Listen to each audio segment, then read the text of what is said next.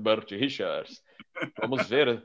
Olha, já, já estamos na versão brasileira, Herbert Richards. Boa noite, galera. Tudo bem? Estamos iniciando mais um Asa News aqui no nosso canal Asa. Robert Zwerdling, Robert, sopa de letrinhas, Bob, Beto, Robert, ou que é, o amigão, do jeito que vocês quiserem, meus queridos amigos que estão nos acompanhando aqui ao vivo, diretamente, eu, diretamente de Tupandi, na Serra Gaúcha, e temos os nossos queridos assinantes que já deram boa noite, Araújo, é, Giovanni chegando, quem mais? Ah, Lucas, boa noite a todos vocês, agradeço aí o carinho que vocês têm demonstrado é, comigo, com os nossos convidados, com o canal, muito legal. E aproveito já, logo no início, pedir para vocês compartilharem. Quem não for inscrito, se inscreva, deixe seu like e também seu dislike. Aliás, temos sempre dois queridos amigos que deixam dislike, vocês são sempre bem-vindos também. E vamos dar boa noite aos nossos queridos convidados. Vamos lá, Paulo Licati, presidente da Abrapac, muito bem-vindo. Ô, Robert, muito obrigado. Boa noite a todos. Né? Boa noite, o tiozão, o Peter, eu estou conhecendo hoje aí. Um prazer estar com vocês aí para falar um pouquinho dessa experiência que a gente está tendo nesse momento de crise. Valeu, valeu. Então, falando em Peter, Peter Beyond, nosso querido é, amigo brasileiro que mora há anos nos Estados Unidos, precisamente em Atlanta, consultor em, em área de aviação, mestre de segurança de voo, de aviation business e tudo o que é relativo à aviação. Peter, boa noite, bem-vindo ao canal Asa. Boa noite, é sempre um prazer aqui uh, falar com todos esses bons profissionais aí, aprender um pouquinho aí. Espero que seja um bom programa e a gente possa ajudar de algum jeito aí. Prazer estar aqui. Valeu. E o Rafael Santos, comandante de 777 na empresa que a gente não pode mencionar o nome de Korean Air no ar, então Exato, é ele. Pode falar. e aí, tiozão, mais conhecido como gente... tiozão pela galera, bem-vindo. Muito obrigado, boa noite, Paulo Licati, Peter Beyond, Robert Darlinger. Só falar para vocês, tá? Eu estou virando o rosto aqui porque eu fico acompanhando o chat aqui ao mesmo tempo. Então, por isso, às vezes, eu viro o rosto para a moçada aí. Certo? Muito obrigado, Robert, certo. pela gente. Vamos bater um papo e animar o povo aí. Legal, legal. Bom, vocês viram que o título aqui da, do nosso episódio de hoje, de hoje é Mudança de rumo, mudança de curso. Uh, é difícil? É difícil. Porém, eu, com alguns amigos aí da, da internet, do WhatsApp, jornalistas que pensam no bem do Brasil, a gente tem feito uma corrente aí para Falar, vamos tirar o Brasil desse, desse poço, desse lamaçal, que ele, tem muita gente com interesse, infelizmente, que o Brasil caminhe nessa direção, interesses escusos que colocam, colocam a, a população, não só a tripulação, a população em polvorosa. É, como disse o Alexandre Garcia nessa semana, a, a, virose que está se tornando uma psicose, uma neurose, não podemos entrar nessa. Eu sei que é, o coronavírus, o Covid-19, é um assunto que merece atenção de todas as autoridades, causou todo o estrago no mundo inteiro, na Itália nem se fala, Espanha, gente famosa, primeiro-ministro do, Reino Unido está com o coronavírus. Mas é importante, quem está na, na sua residência, que siga as recomendações, aquelas primeiras que já foram passadas, de sempre lavar bem as mãos, usar álcool gel. Por exemplo, vai chegar em casa, deixa a, o tênis fora, ah, ou o sapato, a roupa deixa no, no sol. Tem todas essas recomendações que vocês encontram em sites especializados é, na internet, as recomendações que são as básicas. Né?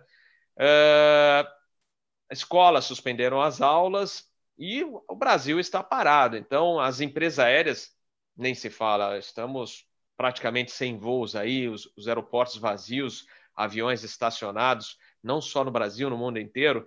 E essa semana foi aprovada aí, acho que todas as é, maiores empresas brasileiras aprovaram, uh, inclusive via sindicato, a licença sem vencimento. Então a crise está aí, o salário vai baixar, vai cair praticamente 80% por três meses e não, não é fácil para ninguém. É, isso aí mexe com todas as, as classes de trabalhador, então temos que nos unir, essa é a minha proposta. não vamos deixar a peteca cair e nem entrar no bate-boca político. O nosso canal, é como eu sempre falo, não é político, mas o que eu tenho visto, infelizmente, é a gente ser manobrado por, por um canto aqui, um canto lá, para é, desestabilizar o nosso país, que estava no ritmo de crescimento, de ganhar novamente o rumo adequado, de interceptar o rumo adequado para o céu de brigadeiro, não da trovoada, como vocês veem aqui no, no radarzinho do A320. Então, é, esse é o bate-papo de hoje. Nós vamos passar a atual situação, né?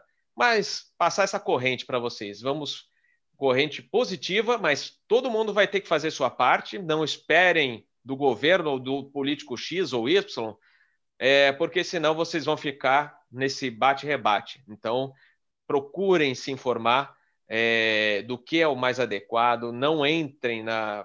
É, porque também existem hoje fake news. Fake news daqui, fake news de lá, gravação daqui, gravação de lá. Procurem saber o que é real, o que é o mais adequado. Eu vou começar é, hoje pelo tiozão, porque o tiozão veio da Coreia e a Coreia está saindo.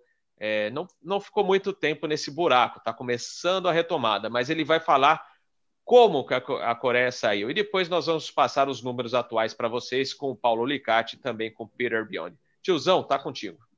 Beleza, gente. Então vou fazer uma sucinta reflexão. E a primeira reflexão é essa: se politizar o debate, vai morrer um monte de gente. Ponto. O debate é técnico. Né? O debate é técnico. Eu não sou médico, então o que eu vou falar é minha experiência, minha vivência como piloto naquele universo. Eu vi o vírus iniciar na Coreia, vi o vírus, a curva ser achatada, e agora a Coreia está com o, o vírus, é, eles chamam de contido. Tá? Ele tem transmissão, uma transmissão, uma transmissão muito pequena, mortalidade baixíssima. Vamos começar do começo. Primeiro, a Coreia tem muito dinheiro, o que ajuda bastante, né? Segundo, ela tem um sistema de saúde extremamente robusto. Ela tem UTI, leito de UTI, hospital, para meia Coreia pegar Corona, Skol, qualquer marca de cerveja aí. Isso facilita muito o combate. A Coreia não fez o isolamento vertical. Aliás, eu não conheço ninguém que tenha feito por não ser recomendação da OMS. A OMS opta pelo isolamento, o isolamento horizontal, né? o não contato entre as pessoas. É a melhor maneira de fazer. A Coreia fez o que? Ela começou com o isolamento muito forte, e depois ela começou a mudar para o isolamento cívico, o que é muito interessante. As pessoas ficaram em casa, não saíram, não foram à rua por respeito a mim, ao Peter, ao, ao outro coreano que estava ali, ao espaço comum. É, regra de higiene, luva e o comportamento social adequado. Isso fez uma diferença enorme. É, eu dou um exemplo muito bom para você ter ideia, Robert. Os, os negócios os aluguéis de, de, de empresas foram muito, foram muito afetados. Né? Os donos de comércio cortaram os aluguéis 50% por vontade própria. Ninguém mandou. Os caras se juntaram e ofereceram três meses, 50% de desconto para todos os locatários. Essas atitudes fizeram diferença enorme na maneira de se lidar com o vírus, a maneira do coreano enfrentar, entendendo o vírus como uma vergonha nacional, fez eles terem uma atitude muito proativa em relação a isso, tanto que virou referência. Primeiro, testaram gente a rodo. Né? E isso fez diferença também. Esse era um negócio muito legal. Você entrava no, no supermercado na Coreia e tem um, um QR. Você passa o celular no QR. Ele mapeia a sua posição. E se você for testado positivo, ele pega todos os celulares que estiverem em volta de você no espaço de tempo. Eles testam você e mais todo mundo que estava em volta. Foi, foi uma coisa que foi muito debatida lá, negócio de privacidade, essas coisas todas e se optou pelo bem comum em vez do bem individual. O asiático é todo, com exceção do chinês, tá? É, o asiático, na sua maioria, ele é totalmente coletivo, ele não é individual. O direito individual é diferente do nosso, ele não surpassa o direito coletivo. Então, foi feito isso, foi uma maneira de se conter. Eu queria só fazer uma, uma reflexão para nós em termos de Brasil. Eu acho muito legal a gente dar um kickstart no Brasil. Só que sem dinheiro novo, não vai ter kickstart. Se não entrar dinheiro novo nas empresas aéreas, daqui a três meses a TAM vai fechar, a Gol vai fechar, a Azul vai fechar, a gente pode fazer uma moeda para cima ver quem fecha primeiro, porque não vai ter como fazer. Então, nós vamos ter que captar esse dinheiro de fora. Eu acho que, eventualmente, a gente buscar uma, uma atitude mais conciliatória com a OMS, organismos internacionais, vão facilitar esse fluxo de dinheiro. E vai vir de fora porque aqui não tem. E se quando você toma uma atitude muito drástica, Robert, você fecha essa linha de crédito. Tem países que não podem aplicar dinheiro, emprestar dinheiro. Acho que os Estados Unidos, se não me engano, é um deles. Europa, com certeza, tá? Você tem a chama de green money, né? Você não tem como dar dinheiro. Aí, meu amigo, eu vou morrer na míngua mesmo. Não vai adiantar abrir comércio, praia, que não vai ter dinheiro novo. É, a reflexão do tiozão foi o que eu passei, foi o que eu vi, e a consciência de cada um faz fez diferença enorme na Coreia. Consciência e respeito pelo cidadão do seu lado. Fica a lição para gente, né, tio? Pois é, educação acima de tudo, seguindo o que se estabelece como é importante frisar isso, que existe um governo é, e não, eu acredito, você estava lá, que não existia essa picuinha entre poderes, não, porque é isso, porque é aquilo, não, que é outra. Robert, a Coreia, a Coreia cumpriu 100% a OMS. Então não tinha o que discutir, porque a OMS ela manda um dado para você científico até prova em contrário, tá? A Coreia não teve, ah, vamos fazer assim, vamos fazer assado, por causa disso assado. E, e é um momento de, foi um momento de crise, é um momento de crise. E não, nesses países assim que tem uma história de mais sofrimento, pessoas se aglutinam muito para tirar o país daquela situação. Contando que aí é uma coisa muito engraçada. Para eles é uma vergonha ter um caso de corona, quanto mais 9 mil. A vergonha é a vergonha nacional. Então é um jeito de ver a vida muito diferente do nosso. Mas não teve pau de governo, por quê? A Coreia cumpre 100% a OMS. Não tem nego, ah, vai fazer assim, vai fazer assado, porque o médico falou, fulano disse, o OMS mandou fazer, vai ser feito. E, de uma forma ou de outra, funcionou. Agora, se jogou, jogou, gastou-se muita grana mesmo. E aí, é, voltados para o bem comum. Esse é o principal que eu queria resumir. Sem dúvida. Todos pelo bem comum. Isso que a Sem gente dúvida. tem que botar na cabeça. Vamos, vamos nos unir pelo bem comum. Valeu, tiozão. Licate, é, Abrapac deve estar em polvorosa também, né?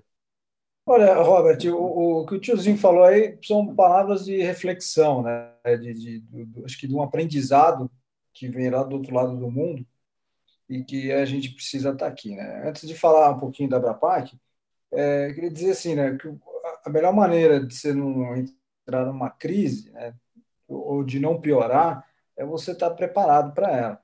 E a nossa cultura aqui é uma cultura que pouco se fala em crise, né? E essa crise hoje ela é mundial, né? Está aqui dentro, chegando aqui no Brasil, é, é, alterando os ânimos, né? Ah, mas é assim, quando a gente fala em crise aqui no Brasil, até para um acidente aéreo, é, é, é tipo assim, quando você está no meio, todo mundo pensa nela. Ou podia ter feito isso, podia ter feito aquilo. Quando sai dela, ninguém faz nada. Todo mundo vai estar tá pensando no dia a dia, olhando para o próprio umbigo ali e, e, deixa a coisa atorar. Quando acontece de novo, pô, o que, que eu não fiz? Então, a, a, uma epidemia, uma pandemia, quando você vai falar em gerenciamento de crise dentro de uma empresa aérea, pô, não é um assunto legal, não é um assunto que o executivo está querendo, que o cara que está lá em cima está querendo ouvir, ele está querendo ouvir outras coisas, ele quer saber como é que vai ganhar mais, como é que vai faturar mais, quer... ninguém quer falar de crise, na verdade, né? E a pior crise que a gente tem é a crise é, da comunicação. O fato em si é a crise, mas como é que se comunica, como é que é, se coloca isso para as pessoas, para trabalhar ela, eu acho que é a é, é uma crise maior do que a própria crise. E se a gente for ver todo o contexto que a gente está tendo aqui hoje, é, é, uma crise de comunicação que a gente está tendo. Né? Eu acho que a maneira de fazer, como o tiozão falou, eles lá na, na Coreia, lá, eles tiveram uma, uma linha a seguir, é, deveriam ter uma reserva financeira lá para bancar, como a gente está vendo em outros países aí. Vai ter crise, vai, lógico que vai machucar muita gente, não só pela doença, estou falando assim, machucar financeiramente, mas existe é, que o pessoal está preparado para uma condição pior. Então, acho que a gente tem que estar, tá, acho que é muito do aviador, né, da, da aviação, se a gente for ver o nosso dia a dia, é, a gente está preparado sempre para o pior quando você vai fazer o voo. Quando você vai fazer um voo, você está sempre pensando, putz, se fechar, vou alternar, se eu tiver um monomotor, todo momento ali do teu voo, você está sempre pensando numa condição pior, né, para que a gente possa sair, é, ou, ou então não entrar numa crise. Né? E, e, falando desse pensamento assim de, de crise, é, é, a gente na Brapac, agora que antes um pouquinho de estar é, explodindo, a gente já estava discutindo o tema e como é que a gente estaria fazendo para gerenciar a crise que estaria a, a, pegando todo mundo, todos os associados, né, o pessoal, os pilotos que são nossos associados, e como é que a gente poderia fazer para assegurar, segurar essa bronca, essa crise que estava vindo.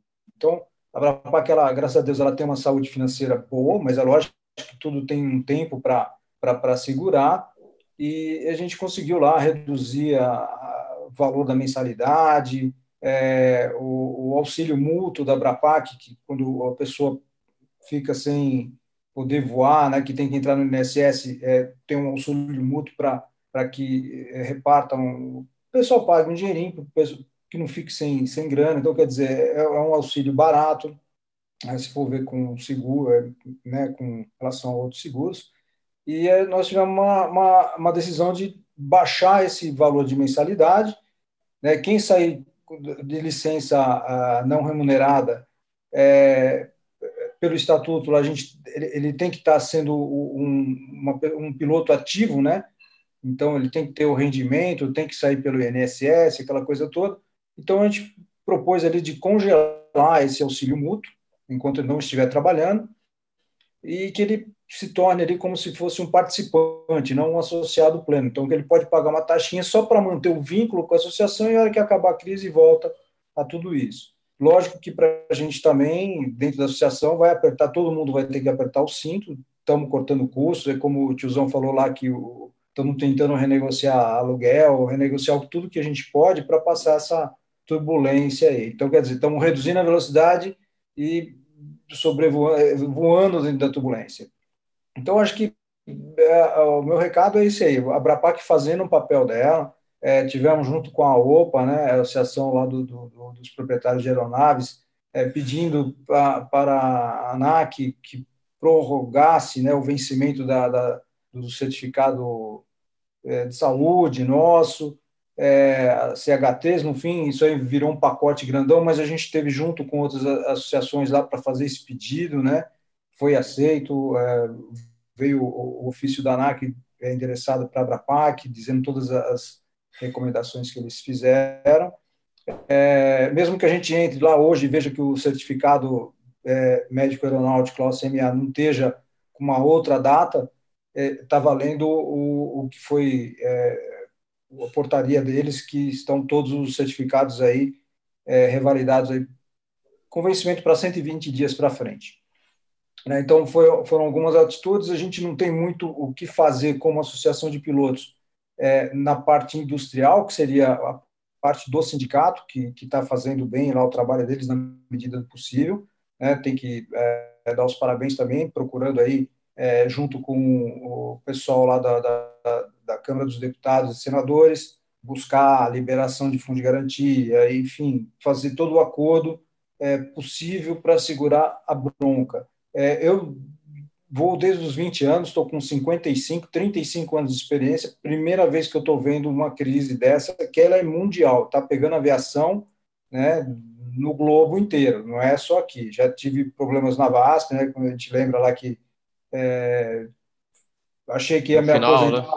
É, no é. fim, dois anos depois, a gente estava, muitas pessoas em licença não remuneradas, outros optaram é, por demissão, como foi o meu caso, mas dois anos depois estava de volta na empresa. Né? Eles honraram é, com a volta dentro da senioridade. E isso foi muito legal. Então, eu acho que é isso aí. A gente tem que estar sempre preparado para o pior. Né? O que eu falo, gostaria de deixar aqui mais uma vez para os pilotos, é que sempre tenham a carta na manga na vida, na vida, não só pela aviação. Hoje nós estamos vivendo aí, é, mas assim que se prepare também é, para outras situações que possam vir pela frente. Então, tem que ter um, um, uma formação acadêmica, tem que. A Abrapac lá oferece, lá junto com o SEBRAE, a, a parte do piloto empreendedor, o programa de piloto empreendedor, que é a capacitação né, para que as pessoas possam usar não só a experiência do voo, mas sim que possa transformar nisso em um negócio, ou quer dizer, aquela alternada, que o piloto possa ter isso também. Eu acho que é muito importante, nesse momento de crise, a gente pensar, né? aproveitar esse tempo que a gente está em casa, vamos pensar o como a gente pode fazer para melhorar. Nós, né, é, a nossa, a nossa carta na manga, como seres humanos e como cidadãos. Perfeito. Você teria o número é, perto assim, de quantos tripulantes vão ficar de licença não remunerada nas três empresas? Hum, eu não sei te dizer no momento. O que está acontecendo muito é que o pessoal está, os associados da Abrapac, que já estão saindo com licença não remunerada, que eles estão é, não se desligando da associação, mas sim pedindo essa, esse congelamento, né? Ele entra como um sócio que não é ativo, não é o pleno, entra como participante, pagando uma taxinha de 20 reais por mês, lá só para manter o vínculo com a associação, mas eu não tenho um número é, para te dar nesse momento. Agora, parece que foi hoje ou ontem saiu uma notícia que o governo já tá, está preparando um pacote que vem em uma ou duas semanas é, de ajuda às empresas aéreas. Não sei o que, que eles vão fazer, mas provavelmente mais em tarifas, né, toda a parte tributária que deve ter aí. Eu acho que ajuda de, de caixa vai ser difícil, como a gente está vendo acontecer nos Estados Unidos, que o Peter já vai falar para a gente, né, Olicate? É. O, o, que, o que eu estou vendo, Robert, é um movimento é, dos proprietários de aeronaves, né, que estão se movimentando já junto com o, com o pessoal do Ministério dos Transportes para oferecer essas aeronaves né, particulares que, se precisar fazer uma distribuição rápida aí de, de medicamento, de equipamentos, eles estão à disposição, estão cadastrando os proprietários de aeronaves a Habitaer, né, que é a Associação Brasileira dos Táxis Aéreos, também fazendo a mesma coisa, cadastrando todas as aeronaves, vendo a capacidade que tem cada uma de, de, de, é, de volume, peso, também procurando desenhar uma malha aérea dessa secundária, né, não a que a gente para os aviões grandes, mas para que possa fazer o transporte dentro da, da, dos municípios aí menos que não são atendidos de uma maneira mais rápida e eficaz. Então, é, assim, vejo que está tendo uma união. Eu creio que é, é, aquela coisa, toda crise é uma oportunidade, e essa crise que a gente está tendo, é, é, eu creio que vai dar muita ideia né, para muitos aviadores, né, é uma oportunidade é, que a gente tem para abrir discussões com, com o governo, com Câmara dos Deputados e, e senadores, para que a gente possa trazer luz para o meio de transporte tão importante quanto o nosso. Né? O quanto é importante a gente ver nesse momento assim, por exemplo, eu estou na aviação cargueira, a aviação cargueira não parou, tem carga, toda essa carga da, da barriga dos aviões, que em torno, acho que hoje de 600, 700 quilos, uma média por voo, né? Uma média, tem voo que leva mais, outros menos, mas a gente tem uma média de, vamos, vamos colocar, de 700 quilos que vai na barriga dos aviões que não está viajando esses dias. Lógico que diminuiu todo o volume, mas é, existe ainda demanda para carga. Inclusive, é, até vendo aí com os controladores aí no, nos grupinhos aí de WhatsApp, parece que Campinas é o, o aeroporto que mais está tendo movimento hoje aqui no Brasil, né? Então, isso aí, é uma oportunidade para a gente é, pensar né, o quanto é importante as pessoas que têm, que participam né, do, do da indústria da aviação é, é, se capacitarem né, e estarem atentas aí a novos negócios, e esse momento de crise está sendo crucial. Eu creio que a aviação tem muito para ajudar a toda a população brasileira. Isso aí, perfeito. Aliás, eu tenho lido grupos de, de WhatsApp de tripulantes, tal, o pessoal que está saindo de licença falando, vamos estudar, né? Quem tem essa reserva e conseguiu sair tranquila, com certa tranquilidade para a licença sem vencimento, fala assim, vamos aproveitar o tempo para estudar. E é isso que é importante, né? Não parar os estudos, né? Ler sempre é, estar up to date com todo tudo que acontece, manuais, né? Tudo e quando voltar estarem melhor, inclusive, melhor. né? Ou melhores, né? Uh, Peter Biondi, uh, vamos lá. O raio-x que você deve ter, você faz a sua pesquisa é, sempre completa do, do que tá, está acontecendo ao redor do mundo. E eu queria que você passasse esse raio-x para a gente e também falar desse pacotão aí do Donald Trump é, para as empresas aéreas. Bom, uh, primeiro, sabe que eu gosto de aviação? Tudo que falo, eu sempre dou um exemplo de aviação, né? Eu estou vendo essa situação como a gente está num avião mesmo, né? O piloto tendo que tomar decisão. Perdemos o motor. E aí, o outro motor não está muito bom. E está mau tempo no aeroporto de destino. Então, a aviação tem todo esse treinamento para a gente, né? De pensar, pensar rápido, tomar decisões boas, né? Eu, eu daria a sugestão de fazer um Crew Resource Management do país todo, né? todo mundo comunicando, né? Você vê, eu gostei que você falou no começo, a boa comunicação, a boa avaliação de um problema. E nós temos isso daí de bom da aviação. A aviação é gente treinada para avaliar problemas, tomar decisões rápidas, né? Tem coisa maravilhosa, o número de voos todo dia funciona uma maravilha. Nós somos uma indústria que podemos ajudar outras pessoas a pensarem nesse momento, né? Crew Resource Management, aprender a conversar, até os comissários fazem tudo parte da mesma decisão, né? Então é muito importante isso. Então eu gosto de puxar tudo para o lado da aviação e, e, nós temos muito a ajudar o resto do país com, com a nossa com o nosso conhecimento de aviação. Mas eu assisti a uma entrevista que o Trump deu ontem, né? E até gostei uma coisa que eu gostei muito foi exatamente isso que eu estou falando agora, a comunicação. Ele está em contato com todo mundo, ele foi participou de uma reunião com o G20, conversou com todos os uh, uh, uh, governadores de estados aqui nos Estados Unidos. Então tá, tá super, tá impressionante o jeito que ele está lidando com isso, bem diplomático. Tão diplomático assim, acalmou até alguns inimigos assim, né? E aqueles uh, jornalistas negativos ele corta na hora, assim, sabe? Pá, ó, desculpa, ele falou outro dia, sua, sua, sua pergunta é desonesta. A pessoa vai falar, é desonesta, ele repetiu assim. Então, está dando muito bem, ele é empresário, ele sabe lidar com isso, mas a comunicação está muito importante, uh, o jeito que ele está comunicando. Ele agradeceu ao Senado por aprovarem as leis, tudo. Parece que ele está conseguindo essa, essa união, né? Isso é muito importante no começo, né? Uh, ele vai ajudar as companhias aéreas, saiu o valor agora há pouco, né? Uh, e, e, mas o mais importante nessa ajuda é que eles estão querendo segurar o emprego das pessoas, né? Então, só vai receber essa ajuda quem manter os, os funcionários uh, trabalhando. Afinal de contas, esse dinheiro vem de imposto que esses funcionários pagaram, né?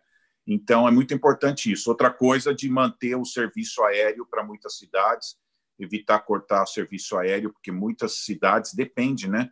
Uh, de, desse, desses aeroportos desses voos, né? Tanto que muitas empresas aqui nos Estados Unidos decidem abrir uma filial numa cidade baseado até se tem aeroporto ou não. É uma das coisas muito importantes. E tem serviço aéreo. A Amazon estava há pouco tempo procurando um lugar, é uma coisa que entra na avaliação. Tem aeroporto, tem serviço aéreo para vários lugares, tem conexão. Então, isso é muito importante. Então, nessa, nessa ajuda, uh, eles também querem que não, não perca uh, serviço aéreo. Né? E eu vi também que parece que tem 3 milhões para ajudar as transportadoras de carga, né, o carga aérea, que vai ser muito importante, porque na hora da recuperação vai ter que transportar muita coisa para pôr todo mundo de volta em speed, né, na mesma velocidade, então, por isso que já, já no momento, as empresas de carga estão sendo muito importantes. Eu li de uma. A gente estava conversando no grupo nosso do WhatsApp sobre empresas usando até avião de passageiros, assentos, né?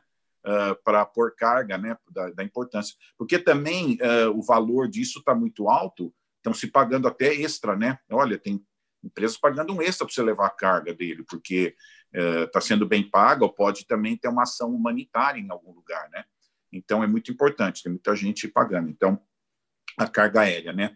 Ah, uma única coisa assim que, que saiu agora, na, eu estava lendo numa da, um dos artigos, que embora o governo americano vá ajudar, essa ajuda não vai ser suficiente, não tem jeito.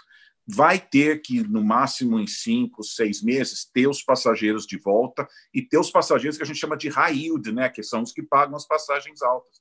São esses que pagam, né? Então, eh, mesmo com essa ajuda, é muito boa, é a política, está todo mundo fazendo sua parte, mas uh, alguns analistas chegam à conclusão que vai ter uma hora que vai acabar também essa ajuda e vai ter que recuperar. Então, essa é uma coisa importante. E, e, eu acho que o governo americano vê também o impacto das companhias aéreas em, em todas as outras áreas. Eu vi uma.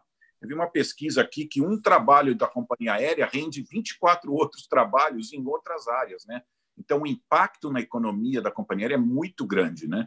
Então, por isso que eles, eles têm um interesse muito grande em manter, né? Que eu já falei aqui no programa, aluguel de carro, hotel, tudo isso está ligado. Você tem que ter uma companhia aérea para fazer toda essa ligação, né? Então, eu gostei do, do jeito que estão lidando aqui, Mas uh, o importante é lembrar isso, que tá, só isso não vai ajudar também. Vai ter uma hora, daqui a uns meses, que vai ter que ter os passageiros de volta e os passageiros que pagam bem. Senão, não vai ter muito. Uh, essa, esse dinheiro vai evaporar mais cedo ou mais tarde. Né? Então, é isso que eu tenho visto aqui nos Estados Unidos, essa decisão e essa boa comunicação. E é por isso, e é por isso que quanto antes é, as atividades forem retomadas, é, os passageiros voltam também. Não só aquele passageiro que viajava a turismo, que vai voltar a voar, mas os de negócio. Apesar que tem muita gente que agora vai preferir ficar uh, fazendo o negócio diretamente uh, do escritório, né? já vai acostumar né, com em certas ocasiões ou da própria empresa.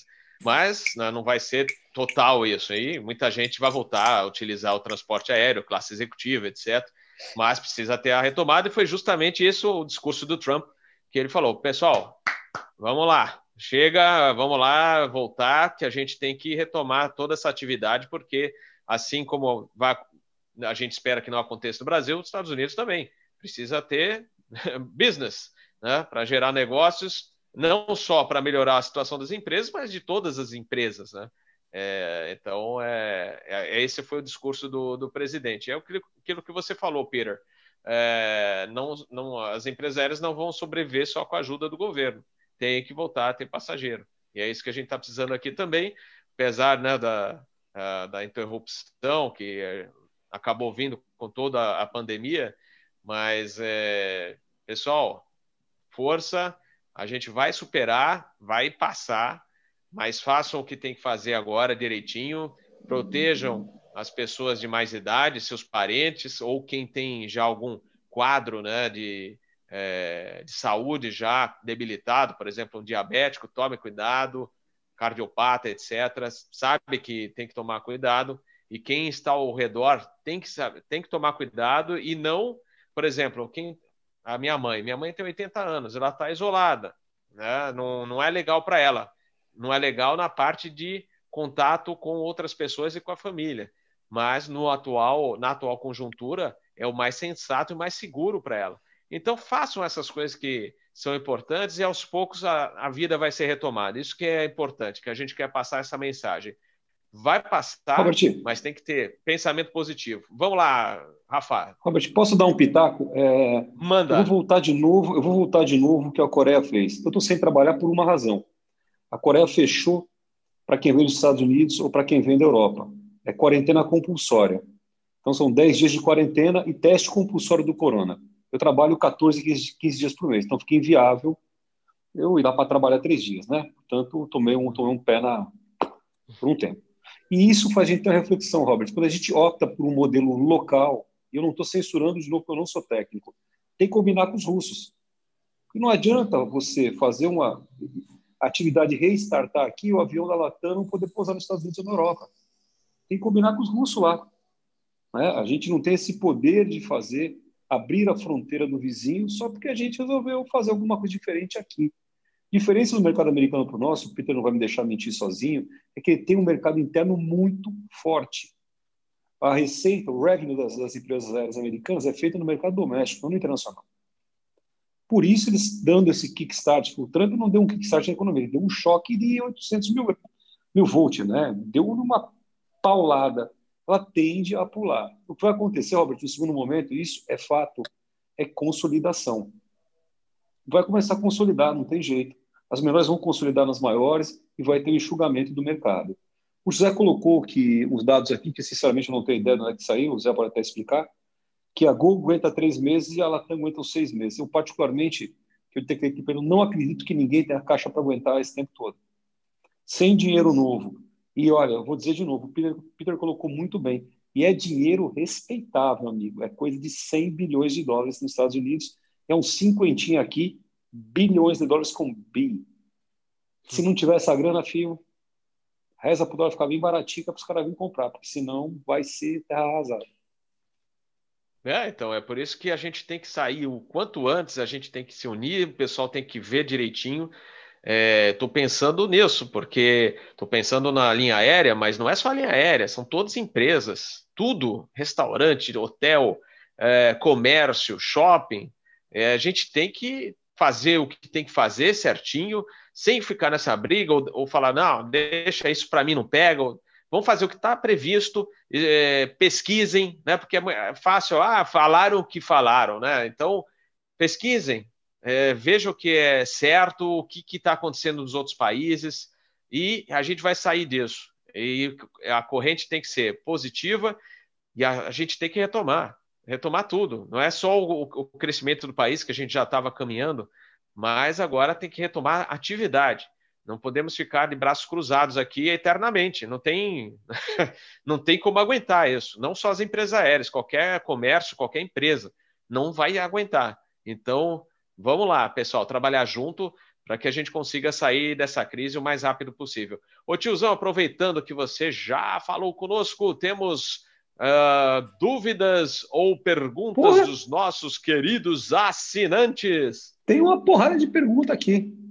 Então, uh, vamos lá. Vou começar aqui do começo, então. As primeiras perguntas são: Robert, Peter e Licati, encontro uma situação financeira muito delicada.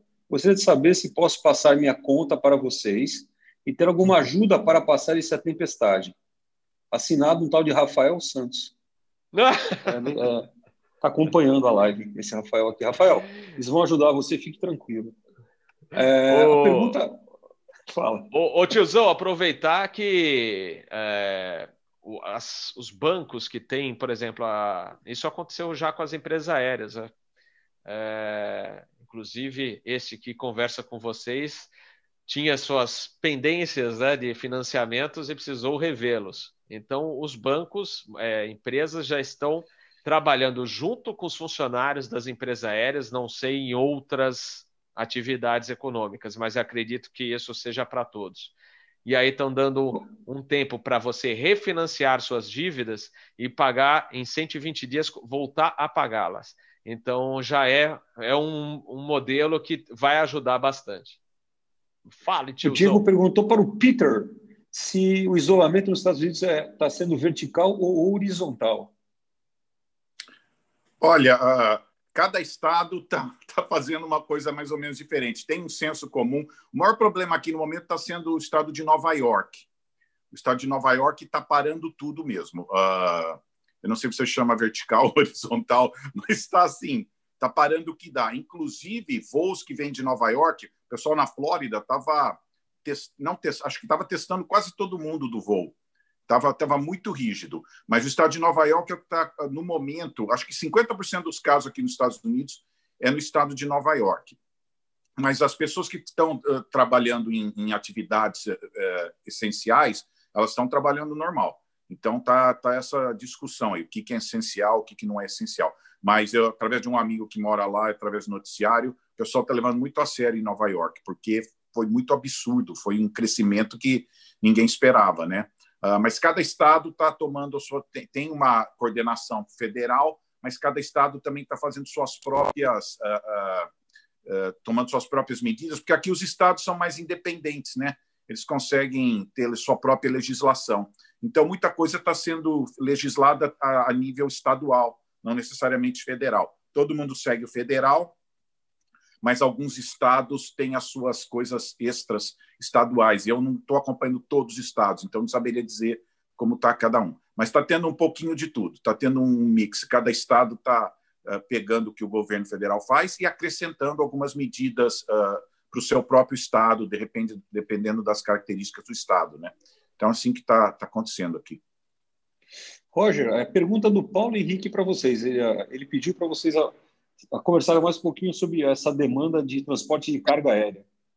Sobre o aumento, o impacto, o que está acontecendo com a carga. O Licate, não, Licate, você que é comandante aí de 737 na área de carga, deve ter uma boa ideia né, do que está acontecendo aí na, na área, que acho que deve estar tá um volume bom, né? Sim, o volume ele aumentou, né? Então, tem, como o Peter falou, tá em todo lugar aí, pessoal querendo se movimentando aqui no Brasil também, é, se movimentando aí para atender aí a, a, demanda de urgência, mas é aquela história, é, parou, mas ainda tem muita carga para ser transportada, né?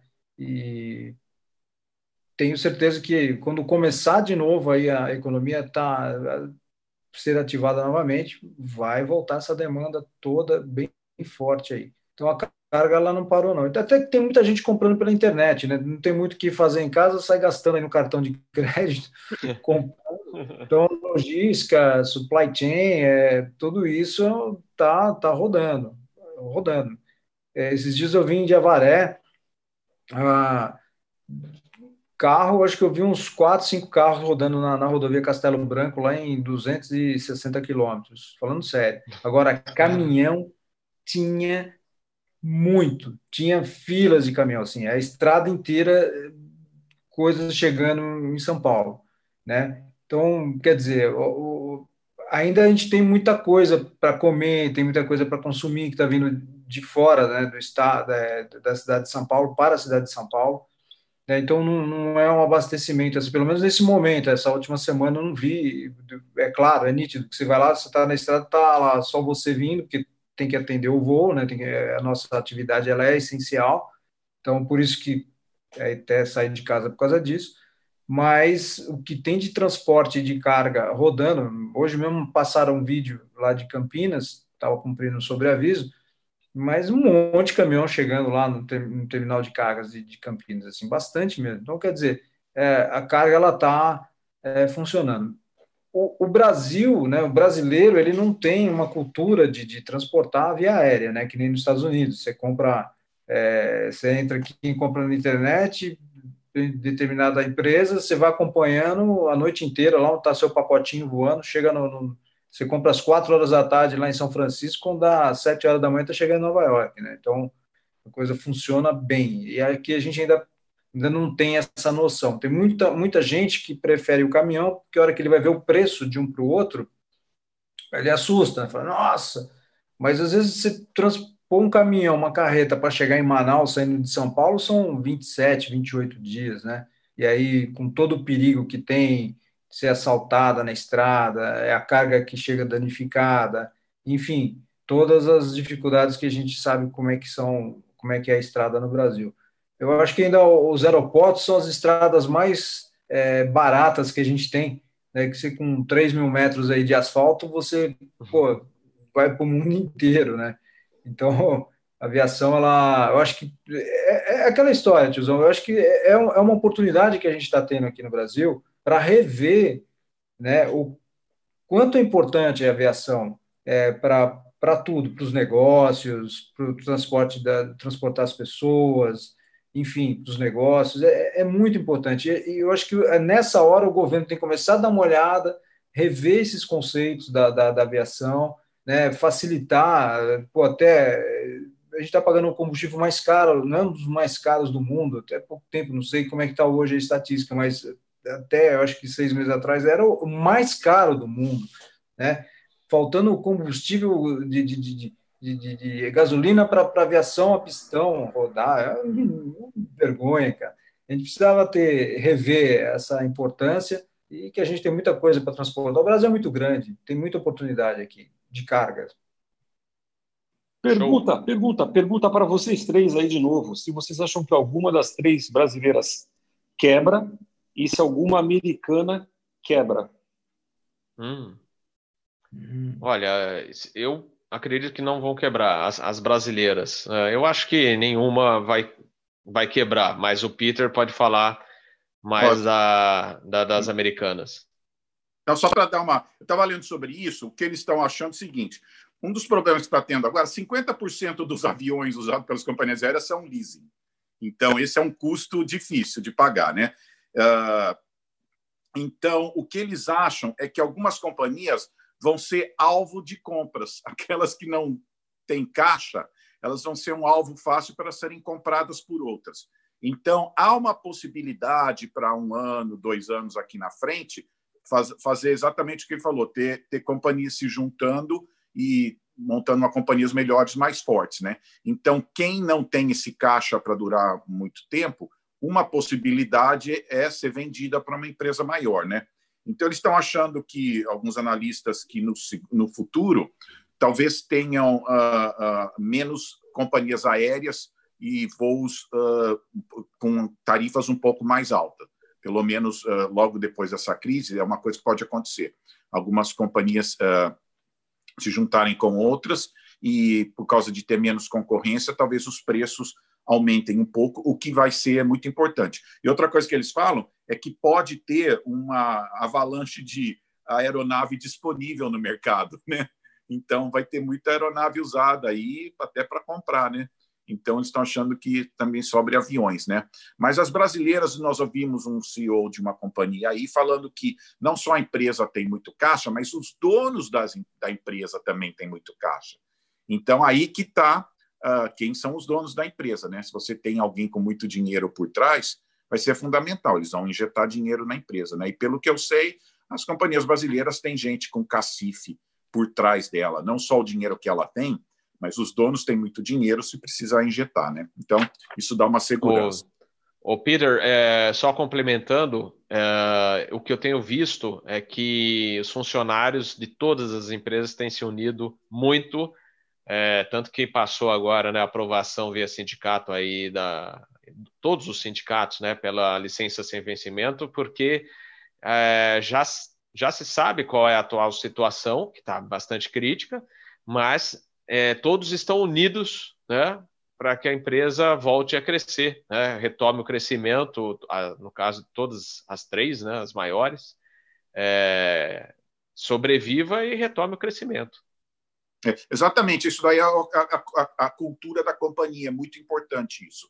A companhia ter aquela cultura que as pessoas enxergam, ei, tá todo mundo junto nessa situação, né? Em vez de falar que estamos no mesmo barco, vamos falar que estamos no mesmo avião, tá?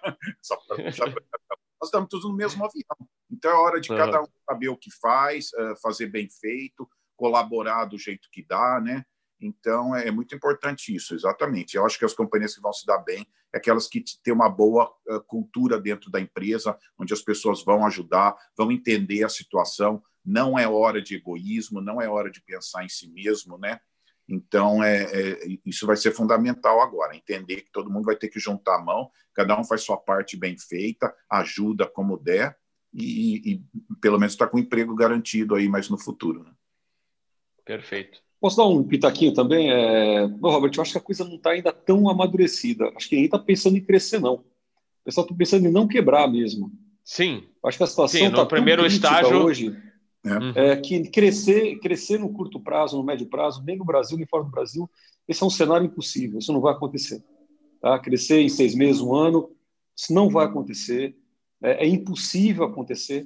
Né? Não tem como acontecer isso. A economia do mundo parou toda e ela não tem como você ligar em um segundo, não dá para fazer isso, né? O que, acho que é, o momento agora é o pessoal não quebrar ou não ter demissão em massa. Acho que a preocupação maior nesse momento, gestão de dinheiro, é para sobreviver esse Sim. buraco. A gente tem que uhum. ser otimista, lógico, mas também tem que ser bem realista, né? Mercado Sim, de lógico. aviação é um mercado invasivo de capital e capital no mundo vai ficar escasso. Então, fica complicado. É outra coisa que eu ia falar. Eu, eu não vi a, a entrevista do CEO, mas duvido que alguém tenha grana para bancar o buraco com o dinheiro próprio. O cara tem que ter crédito e crédito bom. É, é não, tirando e, aí Bill aquela... Gates, um é. da vida. Um cara tu botou meu din lá, mas nem que o cara seja trilhardário para enfiar, ter nem como. Né? Eu acho que se ele também tivesse dinheiro em caixa, não ia precisar recorrer à, à licença não remunerada de quase metade de, dos funcionários, quase o, funcionários. O problema, o problema, Robert, é que não tem demanda. Não tem não também. Tem demanda, você não tem demanda. Então, se você não tem demanda, é. você não tem voo. É, é. A equação é essa. Você não tem como, por exemplo, a, a, empresa que eu trabalho, sem citar nomes, Korean Air, ela é 90% uhum. tráfego de passagem e tráfego internacional. Você não consegue mais voar ponta a ponta para lugar nenhum, porque você não entra no país, você tem restrição fitossanitária. É, travou, meu amigo, travou o bagulho. E não tem jeito de travar tão fácil. Pergunta boa, você está de licença, Robert? Perguntaram para você aqui, queridão. Não estou. Inclusive, estive de sobreaviso hoje e amanhã de sobreaviso, né? É, então já saiu bastante gente e não estou de licença ainda. Peter Biondi, Frontier Spirit, vão quebrar? Então, essa é, é, um, essa é uma coisa interessante, porque o lucro delas por voo é muito baixo. Então, elas ganham é no volume. Essas empresas só funcionam se tiver volume. As low cost que se dão bem é por causa do volume, né? É, que a gente chama economy of scale, né? Em, em economia. Então, esse é o problema. Elas só ganham se tiver esse volume de voo. Uh, a Spirit, as empresas, elas têm um lucro num voo desses de 1.500 dólares, o que é muito pouco, né? É 2 mil, dependendo de vender coisas extras, né? Então, esse é o problema que está com eles aí. Eles não deram nenhuma satisfação oficial aí. Mas para quem conhece, sabe que se durar muito tempo, para eles vai afetar muito, porque eles têm um lucro baixo por voo. Não sei se eles estão com, com todo esse caixa, não. Eles normalmente não, não ganharam a mesma quantidade que outras empresas ganharam, como a Southwest. Então, eles não estão com caixa muito bom, não. E quando voltar, se tiver talvez uma guerra de tarifa ainda, talvez eles tenham que vender bem baixo e chegaria num ponto que quebraria. Mas ninguém se manifestou oficialmente acusando, olha, essas daí são as que vão as que vão quebrar. Mas é aquela história, de repente alguém pode comprar, elas podem se, se unir, entendeu? Muita gente já falou nisso, da Frontiers unir com a Spirit no futuro. Uh, mas um amigo meu até da Spirit falou que eles receberam avião novinho. O que eles estão fazendo é, os poucos voos que têm, usarem os aviões mais eficientes.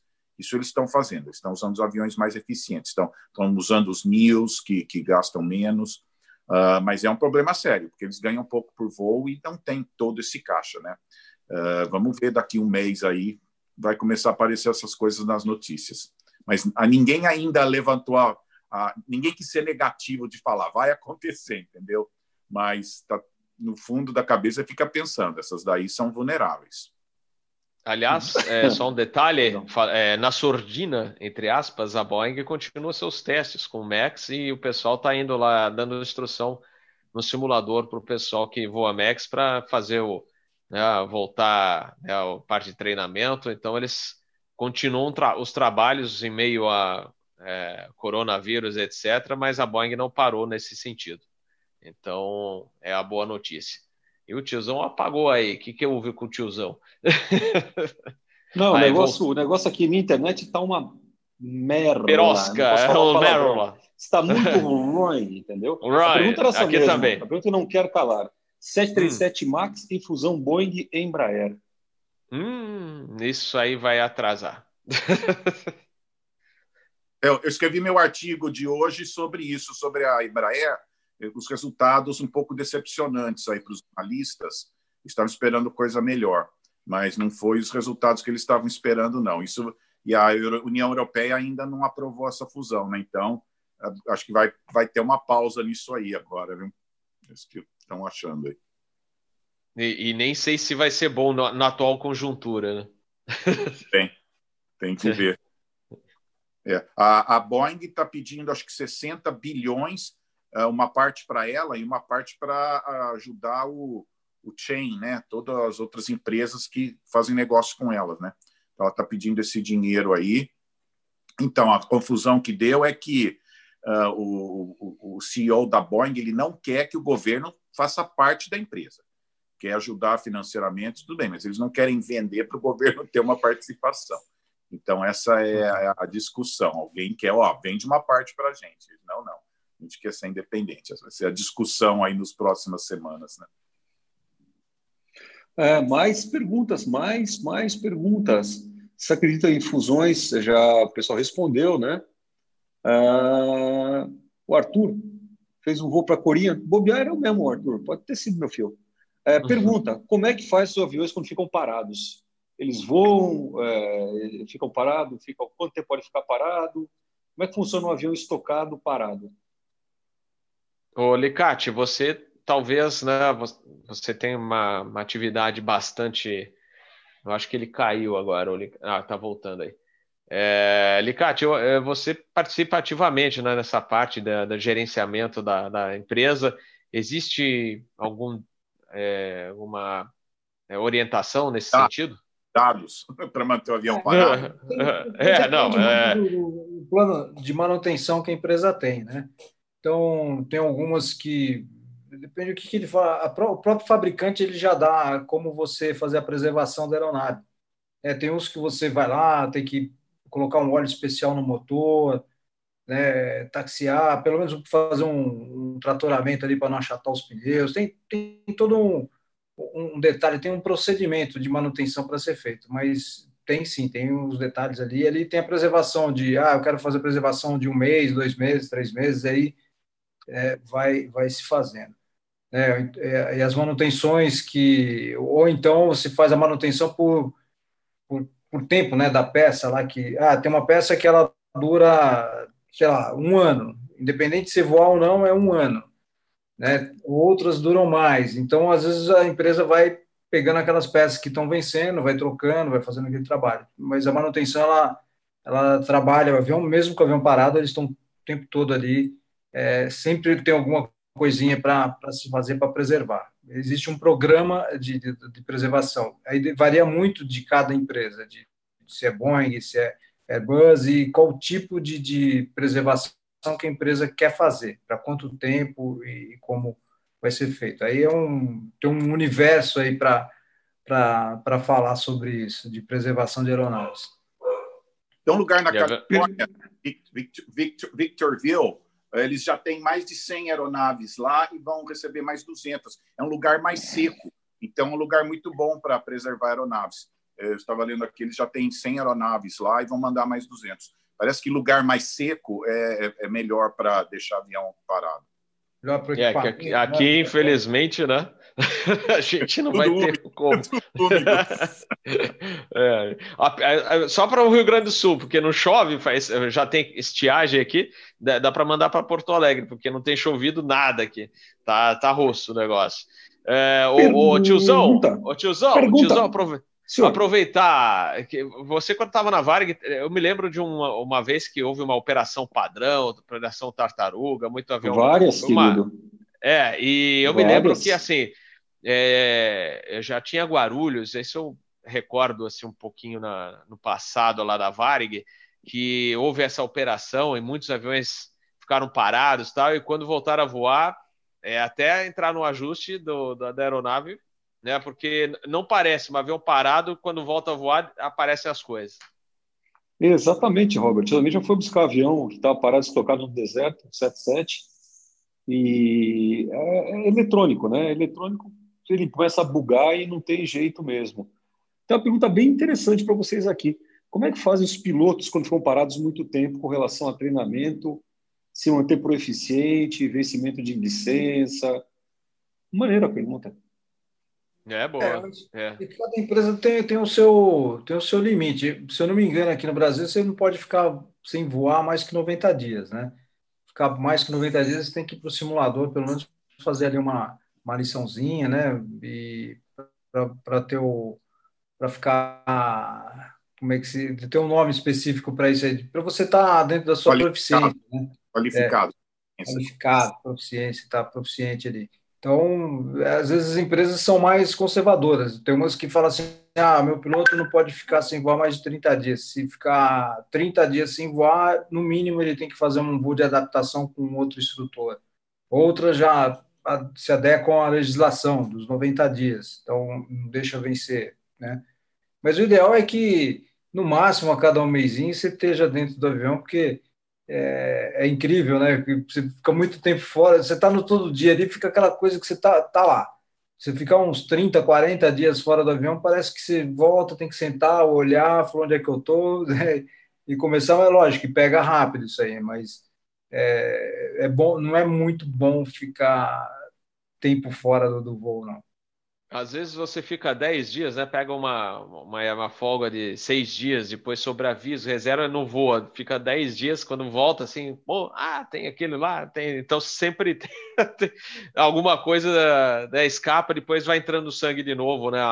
Você falou, pô, na próxima já não esqueço, né? Mas só 10 dias parado, você já pode esquecer nada, logicamente de, de, de segurança tal, mas alguma coisinha, ah, esqueci de ligar tal coisa tal, nada de, de grande, né? Uma de, de, de extremamente importante. Mas uma, um esquecimento acaba acontecendo. Isso em 10 dias, imagina, é, dois, três meses, realmente tem que ter um simulador aí que não, não é fácil.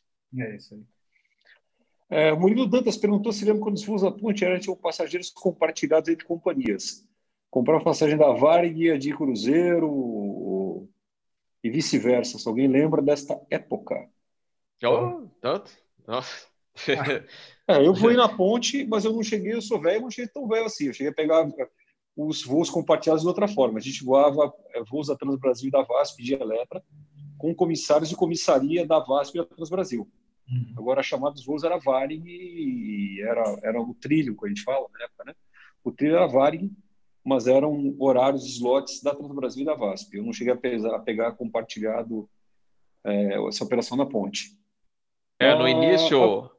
Opa, tiozão, só um complemento. No início da operação da ponte, quando começou a, a eles operar apenas um avião, que era o Eletra, é, então tinha aqueles voos que eram VASP Transbrasil e a Varig operou. É, a Varig é, pegou alguns Eletras, não me lembro quantos agora né, de cabeça, mas tirou o símbolo da Varig da cauda. Então eu, garoto de quando ia para o terraço lá com o meu irmão ver avião, pouso, decolagem, a gente falava que era o Eletra sem símbolo, porque ele era diferente, era esquisito.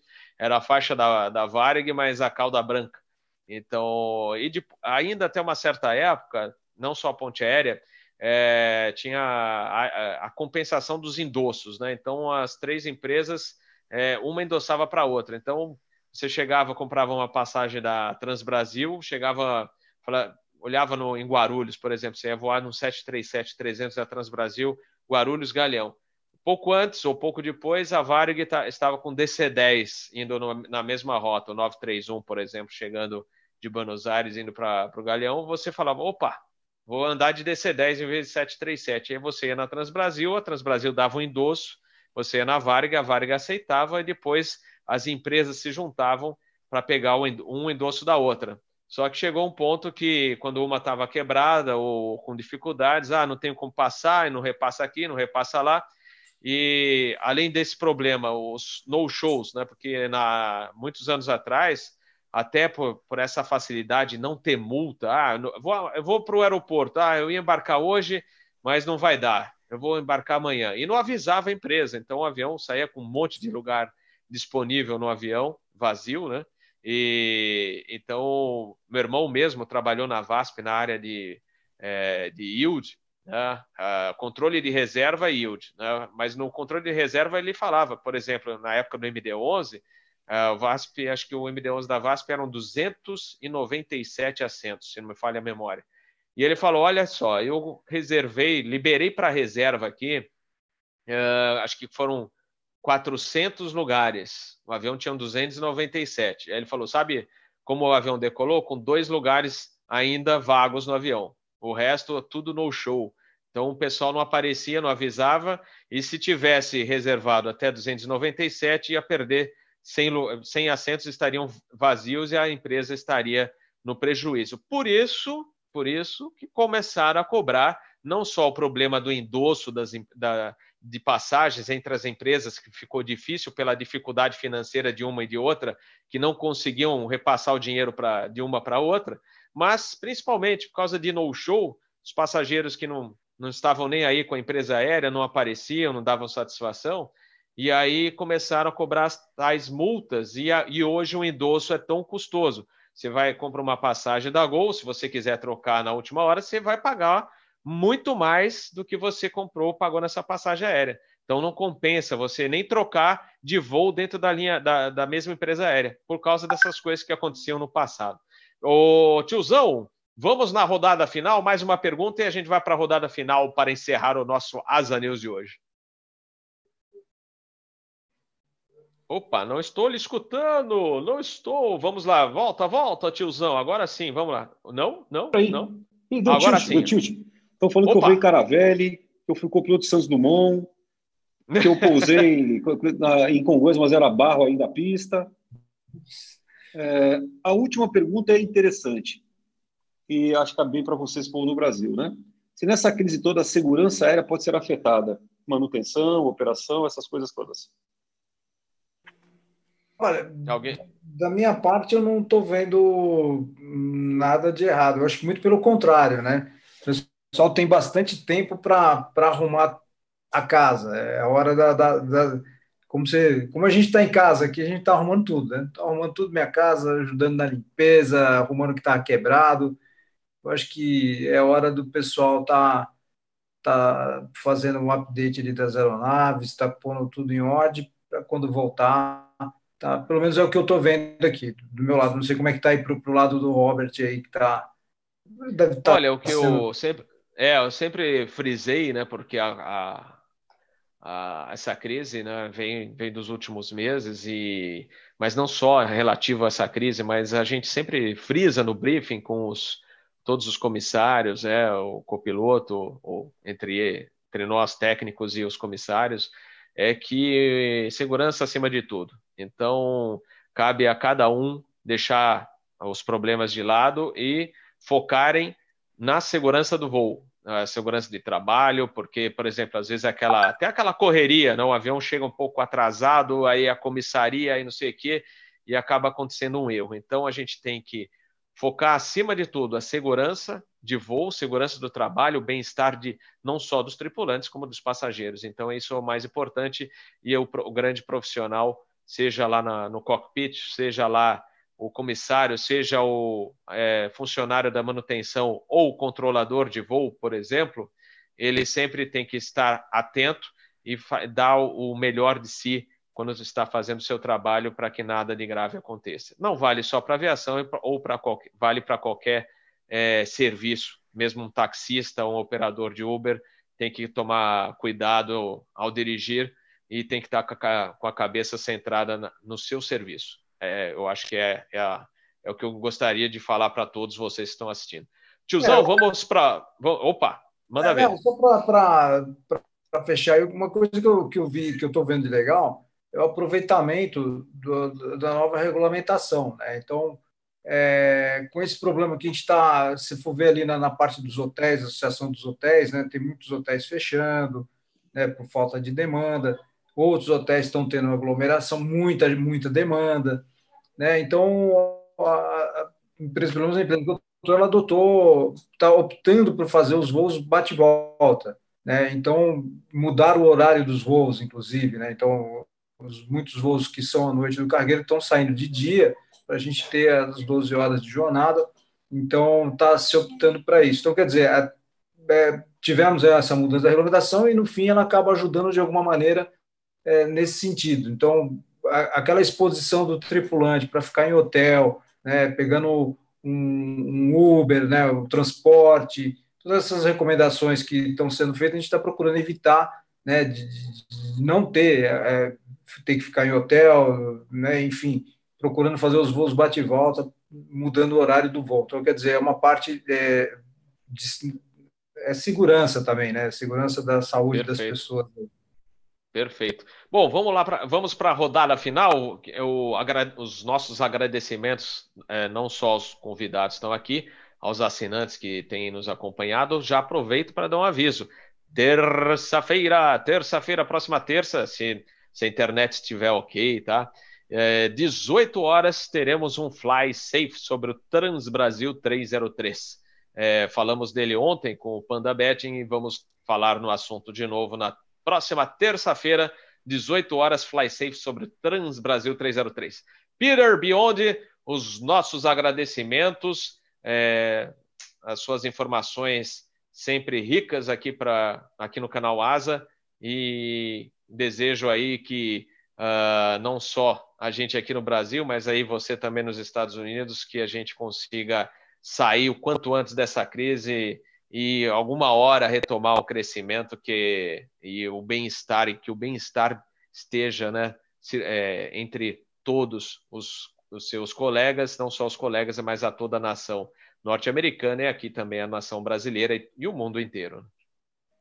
Ah, uma coisa interessante aqui que nós temos de bom aqui nos Estados Unidos, nós temos um presidente que gosta de avião, ele tem avião, ele entende de aviação, ele gosta, então isso é muito bom. E ele está em contato com o mundo inteiro. Isso ele deixou bem claro aqui. Na hora certa, da maneira certa, ele, ele deu a entender que ele está em contato com todo mundo quando for a hora de liberar a aviação, de começar a diminuir as restrições, ele vai fazer isso em, em coordenação com todo mundo. O único problema agora é achar o horário a, a maneira certa de fazer, porque se for feito muito antecipado, pode gerar uma segunda uh, leva de contaminação. Então, o, o, o presidente Trump está muito animado para voltar à aviação. Ele está animado até demais, assim. Mas o médico que trabalha com ele falou: olha, o segredo agora é achar o momento certo de fazer para fazer bem feito e não ter que parar tudo de novo, né? Então, acho que, acho que a grande decisão que eles estão, estão trabalhando, achar exatamente quando eles podem eh, tirar todas as restrições, que não vai criar uma segunda leva de contaminação. E aí pode ser até pior, né?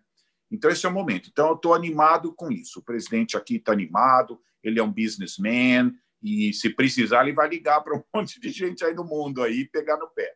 Ele já é deixou é claro que ele vai estar tá preocupado com a economia, bem claro, e vai achar o equilíbrio perfeito. É isso que eu acho que eles estão tentando achar. O, equilíbrio e a hora certa de fazer. Né? Que nem aproximar, você tem a hora certa de cortar o motor, tem a hora certa tudo. Então, isso que eles estão uh, tentando definir agora. Qual é o momento certo de tirar essas restrições e, e voltar à economia? Eles descobrindo isso, vai, vai voltar. Vai ser lento o retorno, sem dúvida, mas já é o começo, né?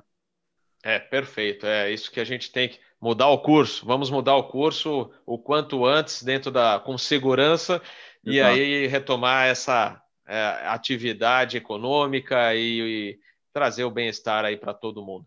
É, não só financeiro, mas é, a saúde e o psicológico, que eu acho que o psicológico está muito abalado aí também para muita gente. É, Licati, nosso agradecimento ótimas palavras aí que você trouxe da Abrapac, também é, lembrou bem agora da fadiga no final, no, da nova regulamentação que veio para ajudar num momento crítico. E muito obrigado e que a gente possa nos falar outras vezes com notícias melhores do que a gente está observando e que a gente realmente mude o curso o quanto antes. É isso aí, Robert. Eu que agradeço mais uma vez a oportunidade. Foi um prazer estar com vocês aí, com todo mundo que está ouvindo. E deixar as palavras de esperança, né? Nós vamos sair mais forte. Como você colocou aí que está atrás né, no seu quadro e ficou bonito essa o fundo. Mudança de curso. De curso. Então é, essa crise ela veio para a gente se mexer, para a gente pensar. Né? Eu recomendo assim que eu posso deixar para todo mundo. Pô, sempre tenha a sua carta na manga, procure capacitação, vá fazer um curso de empreendedorismo, é, não, não, não pare. Eu acho que esse é o momento da gente estar tá pensando, essa dificuldade que a gente está passando, é, às vezes a gente dá aquela brecada na gente e fala, pô, meu, é, é a hora, eu tenho que fazer, porque outras crises podem vir. E é melhor a gente estar tá preparado para ela do que chegar e pegar a gente no supetão e ficar chorando por aí nos cantos. Acho que é hora da gente pensar, se mexer, crise passa, como minha mãe dizia, não existe bem que sempre dure e mal que nunca cabe, e assim continua a vida. Obrigado. Vai passar. Noite. A gente vai superar a tormenta. Meu caro Rafael Santos, querido tiozão, os nossos agradecimentos. Amanhã você estará na live do Teaching, é isso? Teremos duas lives, é, uma live de sábado uma live domingo, meu querido Bob. Amanhã, oh. três da tarde, Crescente e Becari, aquela dupla sertaneja, vai tocar lá uma moda de viola para nós.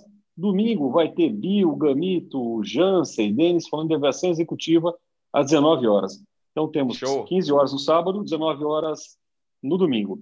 Robert, antes de despedir, eu queria. É, eu sempre despeço falando negócio do corona e tal. Queria deixar duas, uh, duas uh, mensagens. A primeira é a seguinte: dinheiro não some, ele muda de mão. Então, esse dinheiro que está parado, represado, está mudando de mãos e está mudando de mão bem rápido. A gente vai ver o resultado, resultado disso em algum momento. Segundo, seja você Bolsonaro, seja você não Bolsonaro, seja você partido A, B, C ou D, nesse momento somos todos Brasil. Obrigue o seu político a conversar. Seja o presidente da República, seja o seu deputado, seu senador, eles vão ter que aprender a sentar junto, governadores, é, prefeitos, tem que aprender a sentar junto, conversar que nem gente, buscando o bem maior, que é o bem do país, não o bem individual. Não é hora para a gente dividir mesmo. A situação é muito ruim. é hora de você sentar, ver o seu amigo que é do, do time A, virou política no Brasil virou futebol, né? É do time A, é do time B, abraça o cara, se embora, vamos conversar, vamos ali, você pega o seu político aqui, eu pego o meu político aqui, vamos apertar o, o cara para sentar, conversar e buscar a melhor solução para o país. Esse barco se afundar, meu amigo, vai afundar todo mundo junto. Então, por favor, esse é o caso do tiozão. Não é hora para divisão, agora é hora para somar mesmo. Perfeito, era isso que eu queria passar para todos, a principal mensagem. Então, Energia positiva, pessoal, vai passar. Vamos desviar da, da, tormenta, pegar um novo curso e a gente vai conseguir chegando, trabalhando juntos, como falou agora o tiozão. Rafael, brigadão. Obrigado, Peter, uma ótima noite a vocês. Bom final de semana. Então, teaching amanhã, sábado, domingo, eu vou descansar, apesar de estar sobre aviso, mas não vou entrar no ar. Então, eu só volto, na realidade, terça-feira, seis da tarde, com Fly Safe retornando aí no voo da Transbrasil Tango Yankee Sierra que se acidentou em Floripa. Tá bom? Um grande abraço a todos. Meus assinantes queridos, muito obrigado. Boa noite a vocês todos. Ótimo final de semana e a gente vai vencer. Valeu! Boa noite. Boa noite.